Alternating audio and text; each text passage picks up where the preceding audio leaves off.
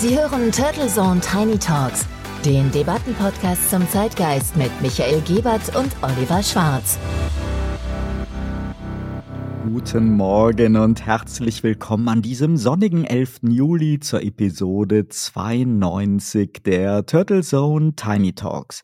Es ist wieder Montag und wir starten mit einer neuen frischen Zeitgeistdebatte zusammen mit Ihnen in die neue Woche. Schön, dass Sie wieder mit dabei sind. Ich bin Oliver Schwarz und zusammen mit mir freut sich mein Co-Host Dr. Michael Gebert. Ja, auch von mir natürlich ein fröhliches Hallo an unsere Hörerinnen und Hörer und Servus Oliver. Bist du denn wieder gut von deinem parlamentarischen Partymarathon aus Berlin zurückgekommen? Oh ja, es ist ja jedes Jahr Usus, dass sich vor der parlamentarischen Sommerpause die Sommerfeste knubbeln und auch der Kanzler war gefragt. An manchen Abenden letzte Woche gab es für den Berliner Politik- und Medienbetrieb die sprichwörtliche Qual der Wahl. Nur der Finanzminister hatte wichtigere Pläne. Ja, wo war er denn, der Finanzminister? Natürlich hatte er sehr, sehr romantische Pläne, denn die Traumhochzeit auf Sylt stand ja an. Und dann atemte so mancher Spitzenpolitiker laut hörbar durch, aber nicht, weil unser Christian Lindner nun erneut unter der Haube ist, sondern weil die Zeit für André Melnik in Deutschland dann doch bald zu Ende gehen sollte. Wohl wahr. Egal wie man zu dem streitbaren und streitlustigen Botschafter steht und bei allem gebotenen Respekt, den man jedem Menschen entgegenbringen sollte, die Entscheidung aus Kiew, ihn abzuberufen, war überfällig und seine postulierte Liebe zu Deutschland hat er durchweg hinter einer rauen Schale und giftigen Worten zu verstecken gewusst.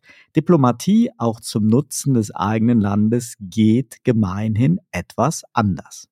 Ja, und mancher Beobachter, der fragte sich ja immer, ob dies nun Absicht oder Strategie war und wie denn ukrainische Botschafter so im Rest der Welt drauf sind und sich dort verhalten gegenüber ihrem Gastland. So einen Vergleich habe ich letztens auch in einer Wochenzeitung gesehen, im Freitag vom Jakob Augstein.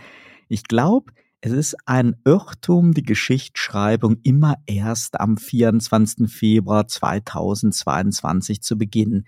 André Melnik war nämlich schon in den Jahren davor äußerst provokativ und streitlustig und natürlich gehört es derzeit legitimerweise zur ukrainischen Strategie, täglich so die Awareness für ihre Situation und ihre Interessen im Angriffskrieg aufrechtzuerhalten. Aber das bedeutet ja eben nicht, dass man deswegen das Gastgeberland, in unserem Fall Deutschland, den Partner und ja wichtigen Unterstützer zu beleidigen oder zu beschimpfen. Die berühmte Leberwurst-Anekdote war ja noch fast eine verkappte Liebesbotschaft von Melnick an Olaf Scholz im Vergleich zu seiner sonstigen, noch weit aggressiveren Rhetorik. Sein Kollege in England, Vadim Volodimirovich Prystaiko ist dagegen vergleichsweise ein diplomatischer Gentleman, selbst wenn er auch manchmal übers Ziel hinausschießt. ja, ein komplizierter Name. Meinst du denn Operation Fortune und damit die Kritik an Guy Ritchie? Genau. Der Botschafter hat dabei im Vorbeigehen ein Gerücht befeuert, das ja schon lange rumgeisterte und wir ja auch hier bei Turtles und Tiny Talk schon im April angerissen haben. Die mysteriöse, unbestimmte Verschiebung der neuen James Bond-artigen Komödie des englischen Kultregisseurs. Im Drehbuch des bereits letzten Jahres vollständig abgedrehten und auch zu Ende produzierten, erhofften neuen Blockbusters mit riesigem Produktionsbudget und vielen Stars spielt die Waffenhändlermafia eine wichtige Rolle und Hugh Grant spielt dabei den kriminellen Waffenbroker. Ja, soweit so gut, ziemlich realitätsnah. Und was hat denn jetzt der Botschafter daran zu kritisieren? Er tritt sozusagen nach und kritisiert Regisseur Guy Ritchie für etwas, was wir Kinozuschauer nie zu sehen bekommen werden. Denn Hugh Grant spielt den ukrainischen Oberschurken und die Waffenschieber-Mafia sind Ukrainer. Oder besser gesagt, so stand es im Drehbuch der Komödie und so wurde es auch gedreht. Und derzeit werden mühselig alle diese Passagen neutralisiert und neu synchronisiert. Und zwar nicht wegen der Kritik des ukrainischen Botschafters, sondern diese Entscheidung haben Ritchie und der Verleih STX spontan und höchst selbst direkt zu Kriegsbeginn getroffen. ja, es ist schon eine sehr, sehr spezielle Entscheidung, die man ja nicht unbedingt verstehen muss. Gerade bei einer Gaunerkomödie, da gibt es doch irgendwie vorgeformte und auch klare Strukturen, so hofft man sie da auch doch immer wieder zu finden. Das macht das Ganze ja lustig und spannend. Also ich kann es mir nicht erklären. Kannst denn du jetzt in irgendeiner Art erklären, warum das jetzt wirklich so große Wellen schlägt? Hören wir doch einfach erst einmal kurz rein in eine Szene, die der Kinozuschauer und damit ja auch unsere Hörerinnen und Hörer so nicht mehr zu sehen bekommen werden. Also, was liegt an? Etwas ziemlich Fieses wurde gestohlen. Und das darf nicht auf den freien Markt gelangen. Wer ist der Käufer? Greg Simmons. König der Waffenhändler. Wer auch immer an Greg verkauft hat, er war gestern anwesend. Die Ukrainer. Bei denen dringe ich locker ein. Hoffentlich führst du sie erst zum Essen aus, bevor du eindringst sexuell. Ein typischer Guy Ritchie-Dialog und der Film spielt ja in vielen Ländern rund um den Globus. Ritchie kennt die Ukraine, war so wie ich auch schon vor Jahren dort und hat auch Dreherfahrung dort. Die Entscheidung, ob der mafiöse Bösewicht nun Russe, Chinese, Italiener, Amerikaner, Deutscher oder Ukrainer ist, entsteht beim drehbuchartigen Schreiben ja nicht aus politischer Boshaftigkeit, sondern bezieht sich hier vermutlich auf die Oligarchenstrukturen und die Korruption, die ja auch in der Ukraine weit ausgeprägt ist. Aber ebenso wenig wie Borat damals Kasachstan beleidigen wollte, hatte Ritchie böse Absichten gegenüber der Ukraine. Im Gegenteil. Dennoch kann ich mir vorstellen, dass es sich Ritchie und der Distributor STX wirklich nicht leicht gemacht haben. Das Thema Waffenschieberei aus der Ukraine ist natürlich im Hinblick auf die derzeit viel diskutierten Lieferungen von immer mehr westlichen Hightech-Waffen in die Ukraine doch recht pikant. Dann war das Timing natürlich auch mehr als unglücklich. Der Start war ja für die Woche nach dem plötzlichen Kriegsbeginn geplant. Die Entscheidung zu verschieben ist also wenig überraschend und zeigt sicherlich auch Stil und Empathie. Die Entscheidung, den seit Ende 2021 ja komplett fertigen Film aber nun nachträglich zu neutralisieren, dürfte dagegen eher auch kommerzielle Gründe haben, denn das fällt dem Herzblutregisseur Guy Ritchie sicher nicht leicht. Da werden viele Geldgeber und Abnehmer mitgeredet haben. Er kam aber ja auf das Thema über den ukrainischen Botschafter Prystalko, der erst nachträglich, als der Film ja längst schon in Überarbeitung war, auf die Gerüchte aufmerksam wurde, nun als Trittbrettfahrer Ritchie dafür kritisiert, überhaupt jemals, also auch schon in der Zeit vor dem Krieg, auf die Idee gekommen zu sein, die Gangster mit einer fiktiven ukrainischen Nationalität zu versehen. Und das ist meiner Meinung nach genauso over the top wie die Forderung Melniks hierzulande, nur halt etwas mehr gentlemanlike, höflicher formuliert.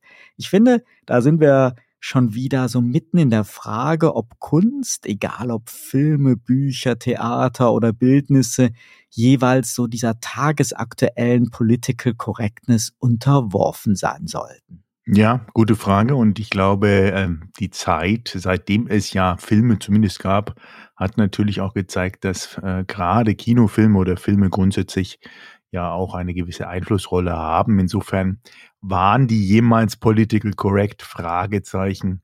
Aber ich glaube, es ist mal wieder wertvoll gewesen, dass du hier so ein paar Hintergründe zu diesem konkreten Beispiel, in dem Fall Operation Fortune, zusammengefasst hast. Zum einen freue ich mich natürlich auf den Film, aber natürlich werde ich jetzt nicht mehr so unbeschwert da diesen Film genießen und draufschauen. Denn die Selbstzensur, so stilvoll und ehrenhaft hier die Motive denn auch sein mögen, ist ja fast noch schlimmer als die Zensur. Und eigentlich müsste man schon ehrenhafterweise den nicht zensierten gleich neben dem zensierten laufen lassen und sich dann selber ein Bild machen können. Und ich teile deine Ansicht, dass die mehrmalige Verschiebung im Februar und danach verständlich und angebracht war, aber ein nachträglich Neutralisieren, quasi ein Weichspülen kann nicht wirklich der Königsweg sein und auch, glaube ich zumindest, die entsprechenden falschen Signale setzen. Schon jetzt ist ja die Kunst im Großen und Ganzen unter dieser kritischen Begutachtung durch alle möglichen Aktivisten und auch Interessensgruppen verschiedenster Art, die dabei gefühlt noch akribischer und noch engstöhniger als die Zensurbehörden in totalitären Staaten zu agieren scheinen. Und Betonung natürlich auch gefühlt. Denn faktisch kann man das nicht so vergleichen, aber so oder so ist die künstlerische Freiheit, denke ich, aktuell mehr als bedroht und muss auch verteidigt werden. Beispiele kennen wir ja dafür Genüge.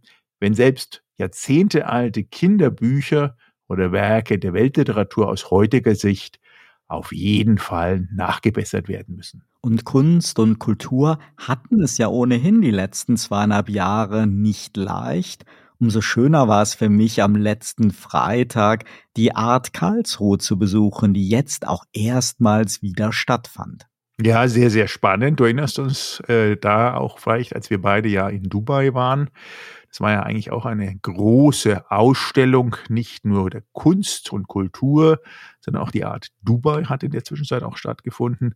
Aber zurück zur Art Karlsruhe. Hast du denn jetzt mal einen Vergleich ziehen können, und wie hat sich denn die Messe nach deinem Eindruck auch und vielleicht der Eindruck der Mitbesucher zu Vor-Corona-Zeiten verändert? Ich war auch sehr gespannt, denn zumindest im institutionellen und spekulativen Profikunstmarkt hat ja wohl eine sehr starke Digitalisierung stattgefunden. Die Art Messe jetzt war aus Besuchersicht erst einmal sehr vergleichbar und erfreute sich auch guter Nachfrage.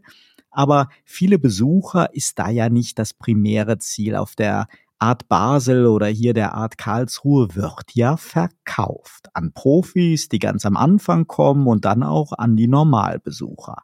Klar sind die Galeristen und Künstler auch an Presse, an Sichtbarkeit und an Aufmerksamkeit interessiert und nicht nur am sofortigen Verkauf. Manchmal weckt man ja auch erstmal Interesse und bekommt dann im Nachgang Besuch in der heimischen Galerie.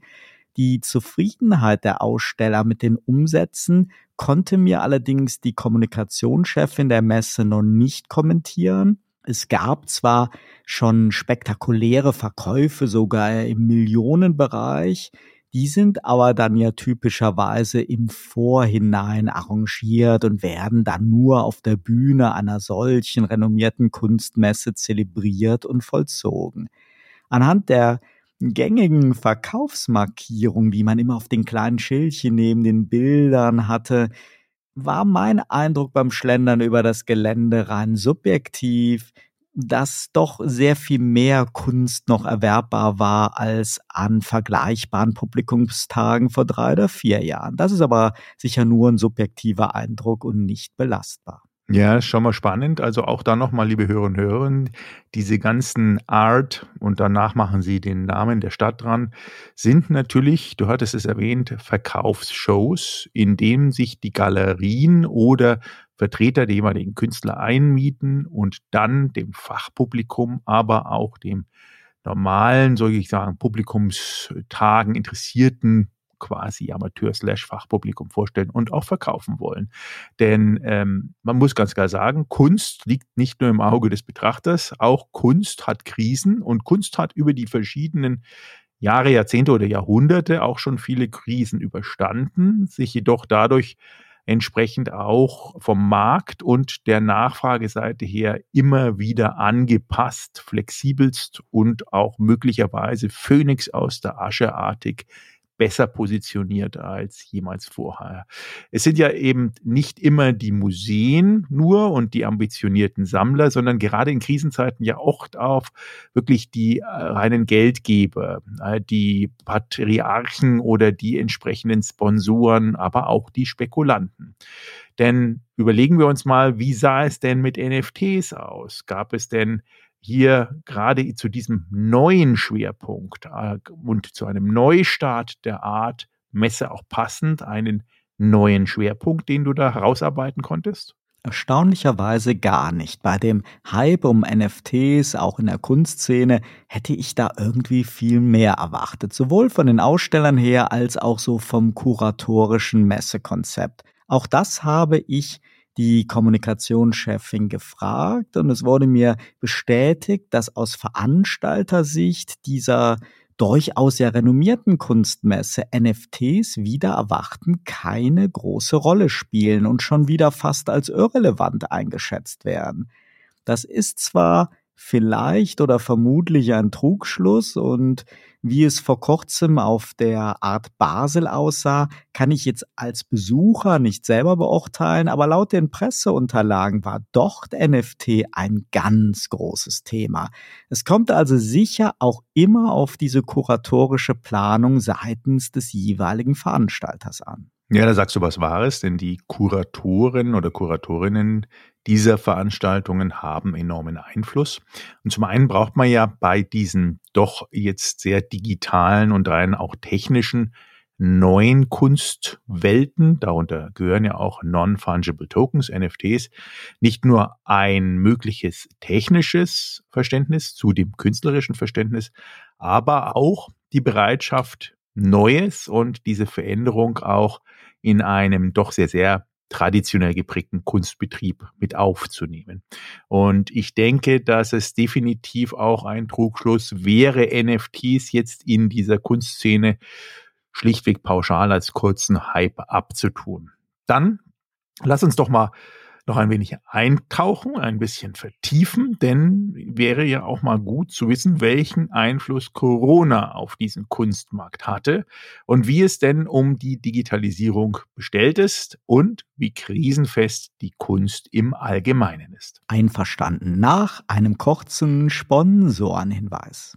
Dieser Podcast wird Ihnen präsentiert von Visual Communications Experts. Wir bringen Sie auf Sendung. Video, Livestreaming, Webinare und Podcasts. Ihre Experten für Audio und Video in der Unternehmenskommunikation. Weitere Informationen unter www.visual-communications-experts.com. Wir sind wieder zurück bei Turtle Zone Tiny Talks und wir sprechen heute über Kunst und den Kunstmarkt. Dirk Boll, Chef des Auktionshauses Christie's, hat ein interessantes Buch geschrieben und unterscheidet in der Krise zwischen Rezeption und Distribution. Für den Kontakt der Künstler mit dem Publikum war Corona sicher katastrophal. Für die Distribution an kapitalstarke professionelle Käufer dagegen nicht, da hier in der Krise eine Express-Digitalisierung im Profivertrieb und bei den Auktionen stattgefunden habe. Michael, wie siehst du denn das und magst du uns da mal ein wenig einführen? Ja, sehr, sehr gerne. Zum einen ähm, denke ich, haben wir ganz guten Einblick in Christie's, denn der Dirk Boll ist ein bekannter, ähm, zumindest in meinem Netzwerk, ähm, Professor, Doktor Dirk Boll heißt er, ganz ausgesprochen, er ist President of Christie's Europe. Also insofern hat er wirklich dieses Europageschäft seit ähm, einigen Jahren, ein paar Jahrzehnten ähm, wirklich sehr, sehr gut im Griff, hat es sehr gut mit aufgebaut und ist extrem bewandert, nicht nur in allem, was den Kunstmarkt angeht, aber auch eigentlich ein Paradebeispiel für die Veränderung des Kunstmarktes in den letzten zweieinhalb Jahren seit Corona. Man muss dazu ähm, mal auch einordnen, wie sich die großen Auktionshäuser gerade bezüglich Online, und zwar reine Online-Vertriebsstrukturen entwickelt haben. Marktführend dabei mit Abstand ist Sotheby's mit knapp 820 Millionen US-Dollar in dem letzten Jahr. Dann Christie's mit ähm, nicht ein bisschen mehr als die Hälfte, 445 Millionen. Ähm, und dann äh, gibt es aber auch noch sogenannte Heritage Auctions. Das sind mal alle hm, nicht Christie's und Sotheby's Auktionen der anderen Auktionshäuser zusammengefasst und das sind auch nochmal knapp 903 Millionen. Also wir haben insgesamt, wenn man das mal kurz überschlägt, knapp 1,9 Milliarden US-Dollar reines Online-Auktionsvolumen was es de facto vorher in dieser Komplexität nicht gab. Ähm, wenn man das jetzt mal auf Deutschland umwandelt, weil natürlich man muss klar sagen, diese Umsätze finden auch ganz stark in Asien und in Amerika statt. Ähm, in Deutschland ist eines der führenden Auktionshäuser in dem Bereich die als Auktionshaus Van Ham und die haben in den äh, letzten hm, Jahren, also auch Corona-Jahren, gerade das Thema Online- und Online-Only-Auktionen stark ausgebaut und die aktuellsten Zahlen, wenn man das mal vergleichen mag, sind zwar in absoluten Zahlen natürlich bescheidener als jetzt ein Christie's und ein Sotheby's, aber in Relation äh, doch sehr beeindruckend. Also die starteten mal 2018 vor Corona mit gerade mal 18 Online-Auktionen übers Jahr verteilt und einem ja, bescheidenen Umsatz von 1,3 Millionen und sind aber dann äh, 2022 hochgeschnellt auf eine Verdreifachung des Umsatzes, also 300 Prozent Wachstum und äh, 25 Online-Aktionen. Das ist, klingt, wie gesagt, von den absoluten Zahlen relativ bescheiden, aber es ist halt wirklich in Deutsch und nur Deutschland. Das bedeutet aber, dass wenn wir uns jetzt mal anschauen, wie denn das Online-Transaktionsvolumen ähm, jetzt weltweit ist, dann ist während der Corona-Zeit insgesamt ungefähr ein Zehntel des weltweiten Kunstmarktwertes online über die Bühne gegangen, also 90 Prozent immer noch offline. Und ähm, das hat sich dann aber eben genau Punktstart im Jahre 2020 äh, noch mehr geändert. Und dieser positive, wenn man mal Verschiebung nach online als positiv betrachtet, dieser positive Trend setzte sich dann eben auch 2021 nochmal massiv durch und fort, trotz einer gewissen Ignoranz, wie du es erwähnt hast, der Art Karlsruhe, nämlich angetrieben durch das Interesse an Kryptokunst und NFTs. Denn in diesem Jahr 2021 erreichten dann die Umsätze des Online-Kunst- und Antiquitätenmarktes einen Höchststand von 13,3 Milliarden US-Dollar. Das sind dann fast ein Fünftel des gesamten Kunstmarktes. Also schon eine extreme Verschiebung, hohe, hohe Summen und die Zeichen dort auf jeden Fall für die Prognose in die Zukunft sind nach oben. Vielleicht nochmal NFTs und in der Nachbetrachtung der Kuratorin von der Art Karlsruhe. Der Verkaufswert von NFT-Kunst weltweit, Status aktuell, sind 2,57 Milliarden US-Dollar. Ich glaube, das ist definitiv nicht zu unterschätzen. Vielen Dank. Das ist natürlich sehr spannend, mal auch wirklich so anhand dieser konkreten Zahlen ein Gefühl auch mal mit Fakten zu, zu unterlegen. Wenn wir noch mal ein bisschen rauszoomen, so die gesamte Kunst- und Kulturbranche war ja durch Corona massiv betroffen und vielen Kreativen und ihrem Umfeld fiel es einfach schwer weiterzumachen. Irgendwann kamen dann die finanziellen Hilfen, aber Künstler sind halt nicht so einfach in Programme zu packen wie Unternehmen, denn der Staat wollte ja zuerst Betriebsausgaben und nicht den Unternehmerlohn von Selbstständigen und Freiberuflern überbrücken. Das passte wieder dann eher für den Galeristen als für den Künstler selber.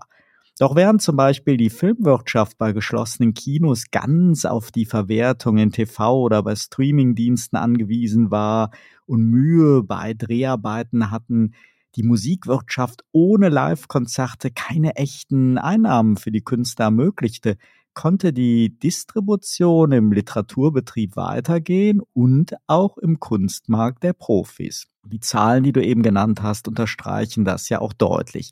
Es fehlte eben nur so dieser Rückkanal zum Rezipienten durch Lesungen oder Vernissagen. Und der ja bereits zitierte Professor Dirk Boll von Christis hat auf etwas hingewiesen, das mir auch nicht so klar war. Er sprach in seinem Buch von der Gefahr, dass bis zu zwei Jahre künstlerischen Schaffens einfach ungesehen bleibt. Das mag jetzt erstmal verwundern, ist aber in dem Sinne gemeint, dass bei begehrten Künstlern, bei denen private Sammler oder gar Spekulanten geradezu Schlange stehen, wenn es halt neue Werke gibt, dass da werden üblicherweise Bilder wenigstens auf einer Ausstellung oder auf einer Messe präsentiert, bevor sie dann in Privaträumen oder gar in lieblosen Hochsicherheitsdepots verschwinden. Und genau das konnte aber während Corona lange Zeit nicht passieren. Das wäre im übertragenen Sinne so, wie wenn es von einem Buch nur ein einziges Exemplar gibt und keine Chance auf eine Lesung besteht, bevor dieses Buch dann in einem Archiv eingelagert wird. Und auch in der Musik hatte man irgendwie so diesen Eindruck, dass nicht nur die Konzerte und Tourneen ausfielen, sondern auch bei vielen Stars die kreative Schöpfung neuer Alben und Songs sich sehr, sehr lange hinzogen. Ob das jetzt nun eine kreative Blockade ohne das Publikum ist oder dahinter eher wirtschaftliche Überlegungen stecken, so wie bei den Startterminen von Filmen im Kino, das lässt sich schwer sagen. Aber kurzum, die Digitalisierung in der Distribution zur breiteren Zielgruppe zwecks Rezeption funktioniert nicht wirklich optimal, ist in vielen Bereichen nur eine Notlösung, so wie beim Livestreaming als Konzertersatz oder gar der disruptive potenzielle Sargnagel wie bei Netflix versus dem guten alten Kino.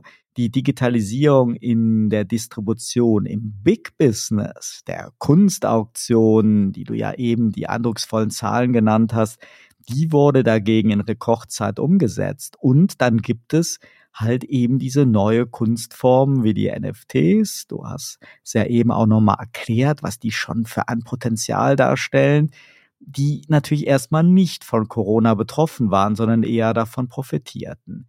Insgesamt, glaube ich, dürfte die Kunst aber aufgrund ihres besonderen Merkmals, dass sie ja eben auch als sehr, sehr langfristige Wertanlage dient und generell nicht nur so das Dasein eines One-Hit-Wonders in der Musik oder einer kurzen Kinoverwertung beim Film erleidet, dürfte sie krisenfest sein. Der Mensch aber dahinter, sei es der Künstler oder der Kunstliebhaber, die dürften kräftig gelitten haben und so wie ich sicher heilfroh gewesen sein, dass nun wieder Vernissagen, Ausstellungen oder Kunstmessen möglich sind. Ebenso natürlich die Musiker mit ihren zigmal verschobenen Tourneen. Und das jetzt schon wieder, du hast mich darauf hingewiesen, mit Revolverheld schon wieder die ersten für das Frühjahr 2023 geplanten Tourneen abgesagt werden. Das sind dann, glaube ich, wieder rein betriebswirtschaftliche Risikoabwägung. Den Künstlern dürfte dabei wirklich das Herz bluten. Ja, ich meine, Künstler, Kunst, und das lebt natürlich von Begegnung. Das ist Netzwerk, das ist äh, nicht nur gefühltes Live, das ist wirklich live. Ich meine, du hast es jetzt auf der Art Karlsruhe gesehen, das ist bei allen anderen Kunstveranstaltungen genauso. Dieses Happening, das Zusammenlegen, aber auch NFTs trotz Digitalisierung. Wir haben es jetzt gesehen bei der NFT New York, eine Veranstaltung, wo über 70.000 Leute sich getroffen haben zu dem eigentlichen Event, aber eigentlich die spannenden Events waren die Offsite-Events. Das heißt, auch dort wird Kunst eigentlich nur dann zu echter akzeptierter Kunst, wenn sie auch gelebt wird, wenn Menschen dahinter stehen, in dem Fall Künstler und Künstlerinnen, die diese Kunst erschaffen, erklären können und einordnen können für den Sammler, den Interessierten, aber auch natürlich für den Spekulanten und den Anleger, aber auf der anderen Seite auch genau diese Szene kombiniert aus Profis und Amateuren sich trifft, den Austausch wagt und dadurch auch permanent auch weiterentwickelt. Und nur so entsteht natürlich Kunst und dieses Ökosystem Kunst ist über Jahre und Jahrzehnte, doch muss man ganz klar sagen, ein bisschen gefestigt, fast schon eingerostet gewesen. Und das, was jetzt in den letzten zwei Jahren passiert ist mit einer Art Turbo, nämlich Digitalisierung, digitale Kunst und sowas wie NFTs, tut meines Erachtens der Kunst und der Szene durchaus gut. Auf der einen Seite den Künstlern durch mehr oder weniger direkte und mögliche neue Ertragsmodelle, um auch ihr Künstlerleben mittel- und langfristig finanzieren zu können aber auch natürlich den Zugang zu dieser Kunst einfacher, direkter, suchbarer, indizierbarer, quasi Google-fähig zu gestalten und eben nicht in abgeschlossenen Ökokammern und entsprechenden Echogeländen wie der Messe, wo man erstmal hingehen muss und auch sich den Eintritt leisten will und kann und natürlich auch möglicherweise Aufführungen oder Messen in Städten sind, wo man nicht hin kann oder will. Insofern Online bietet dort Zugang, aber die Nachbereitung muss zwingend meines Erachtens offline und mit dem echten menschlichen Austausch auch stattfinden. Ja, ich glaube, da ist viel, viel Wahres dran und aus meiner rein persönlichen Sicht kann ich nur sagen, dass ich mich damit sehr schwer tue, irgendwelche virtuellen, digitalen Führungen durch Museen zu machen. Da finde ich, freut man sich dann lieber noch ein oder zwei Jahre länger, bis man eine Reise in eine Stadt macht, doch dann fest die Museen im Besuchsprogramm mit drin hat. Aber es gibt eben nicht dieses Schwarz-Weiß.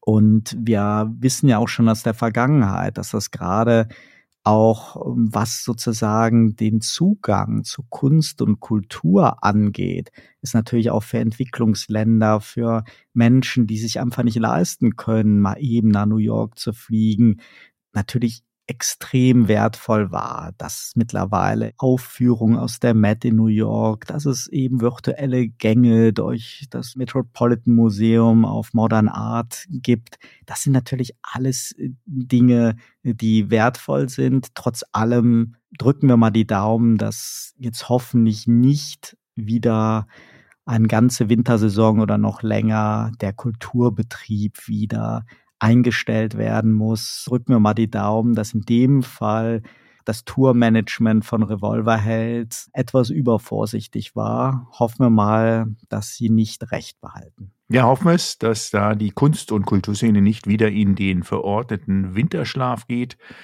Wir wünschen Ihnen natürlich, liebe Hörerinnen und Hörer, auch einen sehr guten Start in die Woche. Bleiben Sie gesund und genießen Sie diese Sommerwoche mit vollem Herzen. Viel Erfolg wünschen wir Ihnen und freuen uns natürlich auch auf die nächste Woche, wenn es dann wieder heißt Turtle Zone Tiny Talks. Turtle Zone Tiny Talks, der Debattenpodcast mit Michael Gebert und Oliver Schwarz. Immer zum Wochenstart auf allen Podcast-Plattformen und auf turtlezone.de.